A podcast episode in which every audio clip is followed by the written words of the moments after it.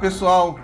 Hoje o nosso episódio do Bate-Papo do Estoque é com o Dr. Gustavo Barra, farmacologista do Laboratório SEIB em Medicina Diagnóstica. O Dr. Gustavo está à frente do controle do combate da pandemia da Covid-19 no Laboratório SEIB. Dr. Gustavo, muito obrigado pela participação.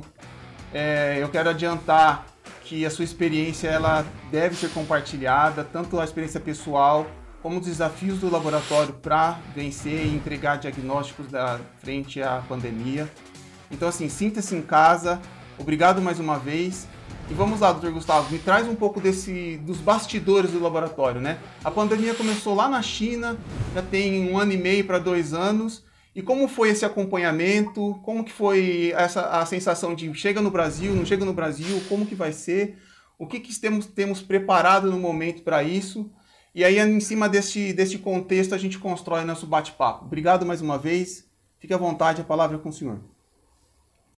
Perfeito, Bruno. É, obrigado pelo convite. Um prazer estar aqui conversando contigo. Obrigado também ao pessoal aí da Biostock pelo convite. É, bom, falar da pandemia é um desafio, um desafio pessoal enorme, né? a gente, a gente tem aqui o, o, o costume no laboratório SEBI da gente ficar monitorando é, os novos vírus que aparecem aí na, na, na, na humanidade, né? Ah, então, quando o coronavírus surgiu lá na China pela primeira vez é, e começou a tomar uma dimensão maior do que o, o esperado, assim, é, passou aquele limite em que a gente que a gente considera importante, a gente já começou a pensar no ensaio para ele. Ah, coincidentemente, no mesmo dia, o pessoal do Einstein aqui no Brasil identificou um vírus super diferente aí, que foi transmitido de um animal para o ser humano, e a gente também é, foi atrás de um ensaio para esse vírus. Mas como ele não era transmitido de ser humano para ser humano, como o SARS-CoV-2, então ele, a gente sabia que ele tinha uma chance menor de virar alguma coisa importante, ou seja, de virar um teste diagnóstico uh, que vai para a rotina, né? É, então a gente faz esse monitoramento da, da do que está acontecendo aí da ciência, tanto é, literatura uh, leiga quanto literatura científica de vírus que estão aparecendo aí no, no, no, no momento. Uh, e aí a gente já pensa em ensaio para isso. Uh, então, é, o vírus, a pandemia foi declarada logo no início do, do ano, né? Logo no início de 2020, uh, em janeiro, início de janeiro, dia 17 de janeiro, se eu não me engano, os nossos reagentes para para o SARS-CoV-2, para validação do SARS-CoV-2, já estavam chegando aqui no laboratório. Então, nós fomos um dos primeiros é, laboratórios no Brasil particular a começar a oferecer o teste, né, um dos primeiros mesmo. É, pelo fato da gente ter, a gente se antecipar em relação a isso, a gente fazer esse tipo de monitoramento, né. Ah, e aí começou o processo de validação. A gente não sabia se ia chegar é, o vírus, era só uma suspeita, né, mas já estava a coisa já estava encaminhada. Ah, quando começou o vírus chegar na Itália, é, começar a espalhar para a Europa, a gente percebeu que a coisa podia realmente chegar aqui, e aí partiu para a validação propriamente dita.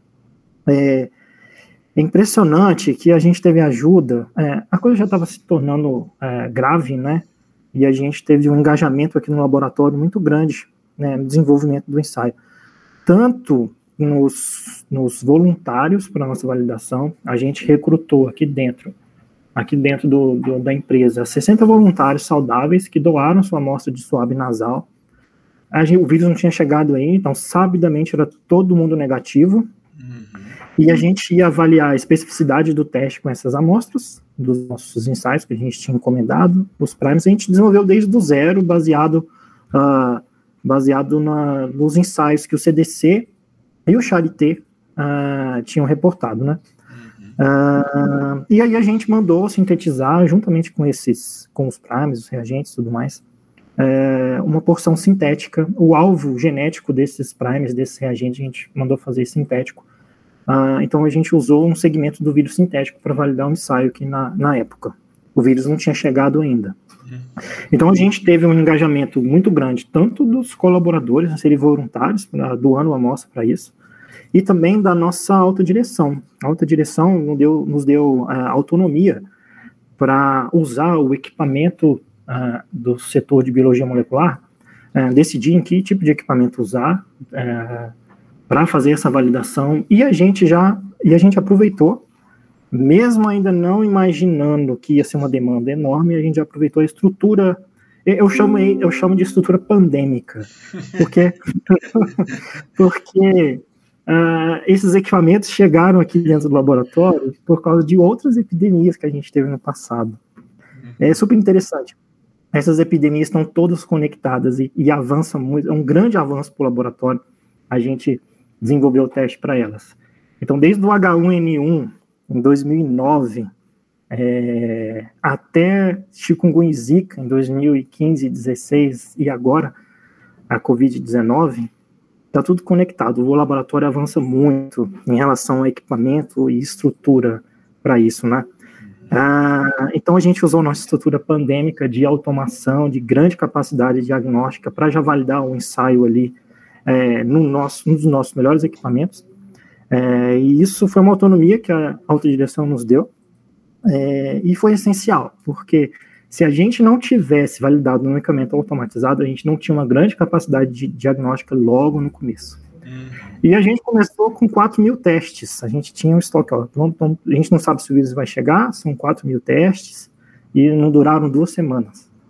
Então, a gente acertou aí é, em que equipamento é, validar o, o, o, teste. Estavam teoricamente preparados, né? Tipo, tinha todo o, teste estava validado, estava esperando sim chegar a chegada. Talvez o tamanho, o tamanho não, o número de exames a serem realizados, talvez isso foi uma surpresa, porque esses 4 mil, pelo que o senhor falou, dois dias. E aí, continuando então nesse, nesses bastidores, aí como que foi correr atrás de insumo, com, o diagnóstico, o, o, pedido médico chegando e, e, assim, tá, e agora esperar chegar é, material de fornecedor, precisou alinhar novos fornecedores, ver outras opções do mercado, porque até onde eu sei, os insumos também faltaram, né? Tipo, não só para o Sabin, mas para o Brasil. O mundo ficou sem alguns reagentes, sem os plásticos que a gente usa no dia a dia na bancada de laboratório. Então, assim, é, estava preparado até a página 2. E depois como que foi, então, a 3, a 4, vamos lá. Pois é, Bruno, por incrível que pareça, faltou tudo. Faltou tudo, tudo estava escasso aí no mercado. Uhum. Deixa eu voltar na história, vamos chegar Sim. lá. Vamos voltar vamos na história lá, de que essas pandemias estão conectadas. É, 2009, com H1N1, foi quando implementou, ah, chegou o tempo real aqui no laboratório. Então, a pandemia trouxe os equipamentos de, de PCR em tempo real. E aí, que, que e aí a, a experiência de trabalhar com vírus respiratório veio dali. Então, agora, em 2020, a gente replicou a experiência que a gente tinha adquirido em 2019 no manuseio de amostra, no EPI, questão de EPI, foi tudo replicado. Então, a gente já tinha experiência em relação a isso que veio da pandemia passada. Em Zika, na Zika 2016, a gente automatizou os ensaios. Quando o equipamento de automação, aquele que eu falei para você, que a gente validou o teste, chegou aqui no laboratório, a epidemia acabou. Então, a gente tinha um equipamento enorme aqui e não tinha mais pandemia. Então, a gente foi validando outros ensaios nesse equipamento, né, migrando tudo para lá. A mesma coisa aconteceu em 2019, os ensaios foram todos migrados para o PCR em tempo real. É, então a gente tinha uma estrutura preparada para a pandemia aqui dentro, já que vieram das outras, então uma experiência prévia grande. É, e também a experiência, a gente começou alguma coisa em relação à falta de reagente. Na epidemia de Zika, a gente tinha dois ensaios independentes, com reagentes diferentes, para conseguir suprir essa alta demanda, né? Ah, não sofrer com a alta demanda. E agora, na pandemia de, do Covid, a gente simplesmente, a gente começou a validação com seis testes. A gente tinha seis ensaios é, independentes. Dois protocolos, seis ensaios. Protocolo do CDC com três ensaios, protocolo do Charité com mais três ensaios. Então a gente tinha esses seis aqui dentro do laboratório, ah, estocados. Ah, a gente escolheu o melhor deles para seguir, uh, os dois melhores, tinham dois alvos o teste no início. Uh, e aí no começo, como, que eu, como eu disse, o teste, os 4 mil testes acabaram em duas semanas, é, e nenhum resultado positivo. Então houve uma corrida muito grande e desnecessária pelo ensaio. Então é, eu, a, o vírus não tinha chegado no Brasil e às vezes a, a falta de, de, de preparo da, da, de quem solicitou esses exames, ou às vezes quem buscou, é um exame particular, né? Quem buscou esse exame, não solicitou, quem buscou esse exame, consumiu grande parte do que a gente tinha de forma ah, não muito, como é, como é que eu posso dizer? É, de forma desnecessária, às vezes a pessoa não estava com sintoma e consumiu reagente.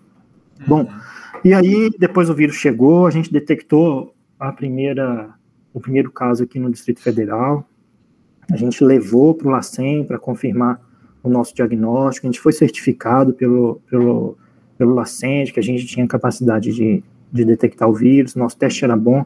A gente publicou, a gente, a, a nossa validação, Uh, depois eu posso pôr aqui na tela o artigo que a gente publicou. A gente entende que diante de uma pandemia, a gente, a missão aqui do laboratório é fazer, promover a saúde, né? A gente promovendo informação, a gente também promove a saúde. No caso de uma pandemia, né? Claro. Então a gente declarou até para expor o que, que a gente fez, como que era o nosso teste, ser bem transparente do que estava sendo feito, a gente publicou tudo. Ah, e, e, e, foi, foi rápido essa publicação, a gente aproveitou dos pré-prints, né? Aí os pré-prints é, fizeram, foram uma grande vantagem que essa pandemia trouxe foi a visibilidade dos pré-prints, né? Uhum. Ah, e aí depois na revista pegou e aceitou a publicação, e, a, e agora já está revisado por pares. É, mas então tudo, tudo transparente, tudo certinho, aquele ensaio perfeito e de repente começou a faltar o tubo que a gente validou. De repente começou a faltar o suave que a gente validou. E de repente começou a faltar os primes que a gente validou. E aí, início a rotina crescendo, a rotina crescendo, né? Uh, nunca se fez tanta PCR no mundo, uh, que nem o ano passado, nesse ano, nunca se fez. E aí a gente tinha uma organização aqui dentro. Né? Primeiro, nos primeiros meses, de fevereiro até uh, maio, início de maio, meio de maio, foi a equipe de pesquisa do laboratório que tocou o exame. Aí depois, quando a demanda cresceu muito, a gente falou, não, a gente precisa de ajuda. Veio o pessoal do biomóvel, o pessoal dos outros setores, e aí é, a gente passou o teste para eles. Ah, e começou a faltar coisa. E a gente tinha a gente tinha a seguinte divisão aqui dentro. Parte da equipe ficava tocando o exame e parte da equipe ficava validando os novos insumos, os, os insumos alternativos para não deixar o teste morrer. O que a gente, que a gente tinha? É um vírus novo, tudo desconhecido, é, muito medo né, das pessoas. E o que, que a gente tinha contra ele? A gente tinha o diagnóstico e o isolamento social. A única coisa que a gente tinha. Vacina veio no segundo semestre, né? Uhum. Então, a única ferramenta que a gente tinha, além do isolamento social, a gente não podia deixar essa ferramenta morrer de forma alguma. Então, a gente fez de tudo aqui dentro para não deixar o ensaio parar e manter a mesma qualidade inicial. Então, ah, foram dois trabalhos que a gente publicou. O primeiro foi a validação, e o segundo foi, foram os ajustes dessa validação para a gente conseguir ah, superar essa falta de reagentes, mas sem perder a qualidade. Está tudo, tá tudo publicado. Eu posso até compartilhar. Posso compartilhar minha tela? Eu acho que vai, vai interferir na, na configuração daqui você deixa o link para mim, eu coloco na publicação e coloco o link depois na edição para a pessoa clicar no, no YouTube lá quando estiver assistindo. Combinado, combinado. Então, é, começou a faltar coisa. É, por exemplo, o Suab de Rayon, que é o recomendado para pesquisa de vírus respiratório, ele já no começo foi difícil comprar. Então a gente pegou e já validou o de algodão também. Então está validado, o teste funcionava no algodão. Agora existia uma recomendação é, que depois eu não encontrei referência na literatura, mas uma recomendação, é, principalmente de, dos é, pública, dos órgãos públicos, de que o swab de algodão não interferia na PCR, mas eu não encontrei na literatura base para isso e também não e funcionava muito bem aqui dentro. Então a gente começou a usar o próprio swab de algodão, foi validado tudo certinho, perfeito, está lá na nossa publicação, a validação. É, então às vezes acontece isso, às vezes tem alguma alguma informação é passada é, de forma é, sem base científica e aí e isso acaba atrapalhando o dia a dia das pessoas. Então, daí, daí a necessidade da gente sempre se basear em artigos, sempre se basear na literatura científica, é, tudo que está publicado, revisado por pares, para seguir e reproduzir o ensaio aqui dentro. É, e daí eu, eu, eu, vou aproveitar esse momento nosso aqui para chamar um pouquinho a atenção de que quanto mais ciência a gente pôr na vida, ciência boa, de qualidade, a gente consegue ser sustentável e consegue é, chegar nos objetivos que a gente é, precisa.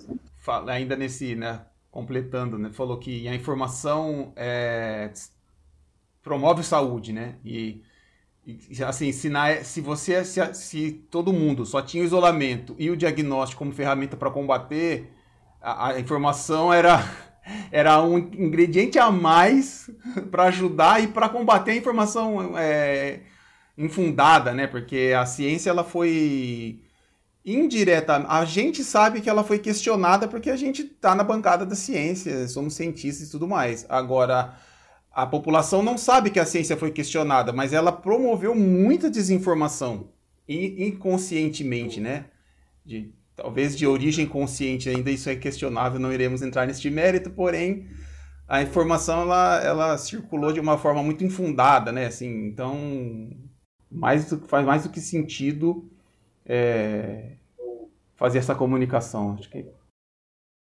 Não é? é então, é, é, a gente tem que. É, quando a gente pega um artigo, né, a gente olha, entende, vê, lê, mas aí depois a gente começa a se questionar. Será que isso é reprodutível? Será que isso é verdade? Será que não é? Então, isso é uma boas práticas aí de como aplicar a ciência, né? Exato. E sem dúvida, sem dúvida, eh, a gente teve muita desinformação uh, durante a pandemia. É, e então, assim, a gente não queria deixar o teste morrer, Bruno. Hum. É, não podia deixar o teste, era a única coisa que a gente tinha aqui para conseguir identificar os positivos e isolar eles. Então, e a gente tinha que ser rápido. É, a gente foi, foi um momento bem difícil, foi quando a gente percebeu que até os fabricantes de, dos nossos reagentes, eles estavam sofrendo. Todo mundo sofreu, a gente que ofereceu o teste, quanto os fornecedores, nossos fornecedores. É, nosso fornecedor de óleo, de primer, né, é super confiável. Chegou um lote aqui para gente. É, sabe aquele momento assim que o seu teste está acabando e aí chega o reagente e você dá um, respira, é, dá um suspiro assim, ah, ainda bem, chegou, vamos chegou. continuar. Só que esse reagente que chegou não estava bom. Ele estava contaminado. Ele estava contaminado. Então, o próprio nosso fabricante de super confiança, é, a gente mostrou aqui dentro, tem publicação é, em revista dizendo que os óleos estavam sendo produzidos e dando resultado falso positivo. É, aí foi um banho de água fria. E aí, lógico, isso não foi para produção, né? A gente testa tudo antes de, de continuar. E aí foi aquela, aquela questão da gente ter seis ensaios aqui no laboratório, foi o que, que nos deu um, uma, um tempo a mais aí, que salvou. Então a gente, a gente tirou o Messi, que era o nosso melhor ensaio, né? E botou o Cristiano Ronaldo. Então, assim, para o pessoal aí, para o pessoal ficar é, entender que a gente estava com dois testes bons aqui e e foi uma substituição é, bem, bem boa, bem boa, sim, e permitiu a gente, né, permitiu a gente não parar de oferecer o ensaio. E aí começou a faltar reagente de extração, é, aí surgiu a PCR direta, não que surgiu, né, a gente já tinha, olha só, Bruno, o fato da gente ter uma pesquisa, ter feito pesquisa aqui dentro, ter uma equipe de pesquisa foi bom para essa situação, a gente já fazia PCR direta, é, teve aluno de mestrado aqui dentro do laboratório que fez PCR direta sem extração, é, então a gente já estava familiarizado com isso, já era É, não era uma coisa de outro mundo. Aí, quando a gente passou a usar a PCR direta aqui dentro, sem estação, para não parar de oferecer o um ensaio, é, foi uma coisa natural. Uhum. Uma coisa natural, assim, não foi nada é, de outro mundo, né? É, e aí os fabricantes puderam se, se adequar à demanda, né? Foi, foi difícil para todo mundo, inclusive para eles, eles se adequaram, aí maio, junho, é, maio não, mas, mas julho, agosto para frente, a gente percebeu um retorno aí da, da, da entrega de reagentes para a execução do teste, né? E entrando nesse mérito, bom, boa parte dos reagentes, os testes comerciais aprovados pela Anvisa é, para a execução do SARS-CoV-2, é, de repente faltaram, né? Uh, tava, a, a demanda estava deslocada uh, o fornecimento desses kits estavam deslocados todos para os países produtores dessa, desses kits, né? Então, o, os governos nacionais falam para as empresas, ó, esse teste tem que ficar aqui, não pode ir para outro país, a gente está precisando. E aí chama, levanta a questão que a gente precisa ter produtores de reagentes de biologia molecular aqui dentro do Brasil, para a gente não ficar à mercê só de, de importação, é, só de importação e de outros países, de empresas multinacionais, né? Uhum. Eu acho que agora é, ficou claro, né, que a, a, a gente está na era dos ácidos nucleicos. Uh, nunca foi feito tanto PCR no mundo. Uh, a gente tem vacina de RNA aí. A gente tem sequenciamento sendo importante para a descoberta de variantes, monitoramento de variantes. Então, é uma questão de segurança nacional a gente ter sequenciamento, detecção, produção de ácido nucleico eh, dentro do nosso país. É. Porque senão a gente fica mercê de multinacionais, né? Permitir com que talvez elas entrem também no mercado, né?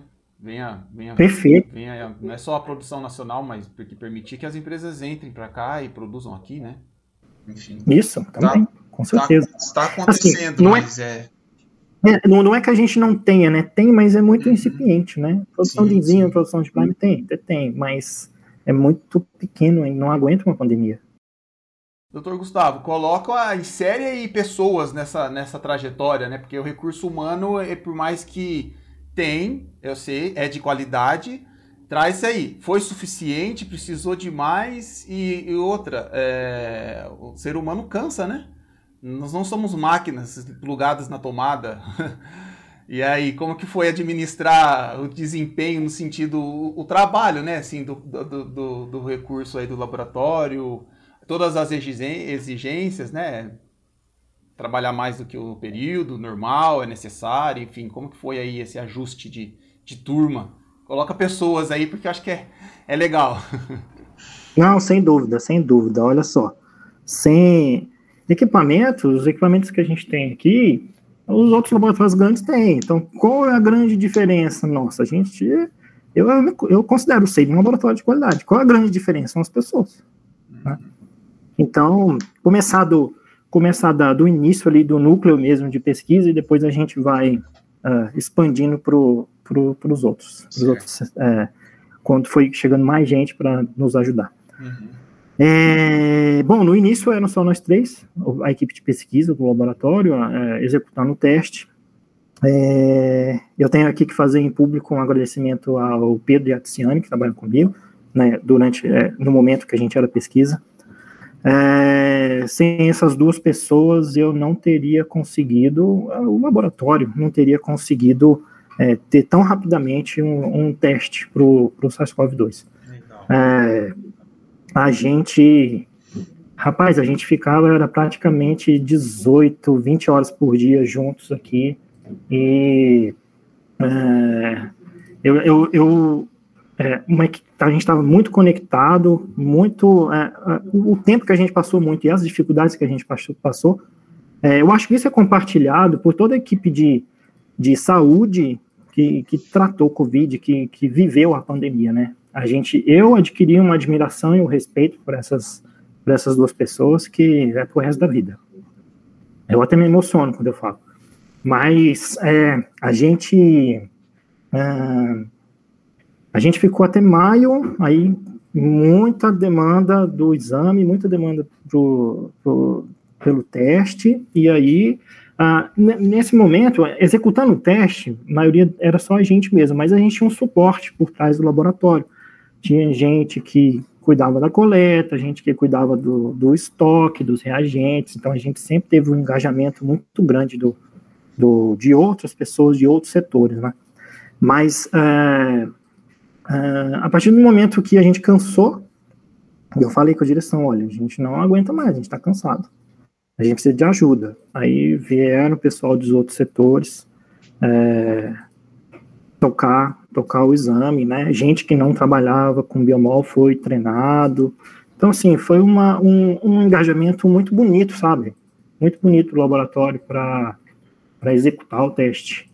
E isso tudo é gestão de pessoas, né? Então eu queria parabenizar aqui os gestores, os nossos gestores, nossos gerentes, diretores, que conseguiram organizar uh, de tal forma em que, que o, o, teste não parou, em momento nenhum, não parou. E são é, 100 mil PCRs por mês, 200 mil PCRs por mês, isso de 96 em 96. Então, assim, era uma coisa absurda as pessoas cansavam, era uma coisa absurda. E essa organização é mérito da, da, gestão de pessoas aqui do laboratório, viu? Dos gerentes, dos nossos diretores. Isso não seria possível sem o auxílio deles, sem o auxílio deles e a gestão deles. É, então é isso, todo mundo, muita gente de outros setores puderam experimentar um pouquinho da biologia molecular, hoje está, da, da PCR, né, hoje está bem difundido aí, eu falo que até a minha avó sabe o que é PCR, coisa que eu nunca imaginaria que ela soubesse. Uhum. E variantes aí também, tá? Então, todo mundo fala de variantes, todo mundo fala de vacina de RNA, a gente está na, na era do ácido nucleico, sem dúvida. Sim, e, e, e, variante eu acho que é, é um tópico até interessante da gente conversar aqui, porque elas estão surgindo, né? E, e com isso muda Daí é uma, é uma pergunta mais assim de leigo, mas é o quanto que uma variante pode de fato impactar num exame que já está na rotina, na sua especificidade, óbvio, né? É, existe esse monitoramento, acredito, né, dos, dos pontos aí que pode sofrer uma mutação mais mais dramática para os processos laboratoriais. Então, assim, vamos entrar um pouquinho nesse, nesse tópico de, de variantes que eu acho que é relevante. Não, assim, sem dúvida. É, houve uma variante que, que na região S do vírus, né? Que, do spike ali do vírus e que atrapalhou um ensaio, é, um ensaio específico. É, e, e, foi uma infelicidade enorme, porque isso tende a não acontecer com outros ensaios desenhados para outros locais. É, é a região, a região de spike ali é uma da região mais variável do vírus que a gente percebeu depois. A princípio seria uma super conservada, né? Uhum. Que é a que o vírus usa para infectar, entrar dentro da célula. Mas se mostrou com, com o tamanho da pandemia, ela se mostrou hiper variável é, no sentido de fazer uma seleção natural e, e, e conferir é, vantagem para o vírus. Então, a, uma das regiões mais. É, então, essa região foi mutando e conferindo vantagem, e foi. E aí a seleção natural atuou, né? Uhum. A gente teve aí um aumento exponencial desses vírus mutantes. E tinha um ensaio desenhado para ali, e esse ensaio foi atrapalhado. A gente, quando a gente olha a sequência do vírus, é, outra coisa, nunca produziu tanta sequência de SARS-CoV-2 de outro organismo no mundo, tá todo mundo produzindo isso eu nem sei em que número que a gente está hoje. Eu sei que é até difícil fazer análise no tanto de sequência que tem. Mas a gente vê os outros ensaios é, foram desenhados para regiões mais estáveis. Então, é bem difícil, é bem difícil. Até o momento que eu estava acompanhando, é, outro ensaio não tinha sido inter, é, atrapalhado por, por essas variantes, a não ser aquele desenvolvido especificamente para a região S. Então eu acho que é uma coisa que a gente tem que se preocupar sim, mas não é muito frequente. Não é muito frequente. E aí houve a recomendação de se passar a usar dois ensaios por teste, né? Então eu acho que isso resolve. Se você tem dois ensaios para o mesmo vírus e dois ensaios para o mesmo vírus e uh, em locais diferentes, é muito difícil os dois estarem mutados simultaneamente e atrapalhar o ensaio. Então, assim, já era uma situação rara. Então, se você tem. E isso acontecer duas vezes, é mais difícil ainda. Então, é, eu acho que as variantes, uh, os testes atuais estão tão robustos em relação a suportar essas variantes, sim. Uhum. Certo. Uh, doutor Gustavo, é, passou aqui pelo nosso bate-papo do estoque um pós-graduando da UFG, que ele participou é, da produção da RT LAMP do, da, da universidade, né? E ele trouxe aí uma, uma, uma aflição pessoal, e aí é o que eu quero compartilhar, que assim, no início tínhamos muito medo de trabalhar com o vírus, né? Porque as, as notícias não eram das melhores e, assim, óbvio, um laboratório de universidade que não trabalha com vírus não tem estrutura de um laboratório privado que está acostumado a trabalhar com vírus, né? Então, o medo dele fazia muito sentido, né? E aí, a ponte que eu quero fazer é, é o seguinte: no início, esse medo de estrutura, ele talvez não, não passasse por vocês. Mas quais, quais eram, na época, uh, os medos de fato? E, e, e o, o, que, é, ou do que, vocês precisaram abrir mão do lado pessoal, de família, de tempo, de descanso, no, no para só esse contexto só para a gente amarrar o, o, o quão foi doloroso entre aspas para o ser humano estar à frente de uma de uma pandemia, né? Principalmente à frente da solução ou de uma das tentativas de solução para o problema, né? Entendi. Bom, é, o começo, o desconhecido, o desconhecido é muito ruim, né?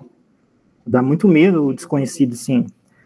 E embora a gente tenha estrutura, a gente tinha medo de trabalhar com o vírus, né? É, a gente não sabia até quando ele era. É, a gente não sabia se ia pegar e se ia ter alguma forma grave da doença, né? Uhum. Então, é, a gente teve todo esse cuidado, sim. A gente teve medo no começo, sim. É, embora a gente tenha a estrutura, né? O que a gente veio a gente trouxe a experiência do H1N1 de 2009.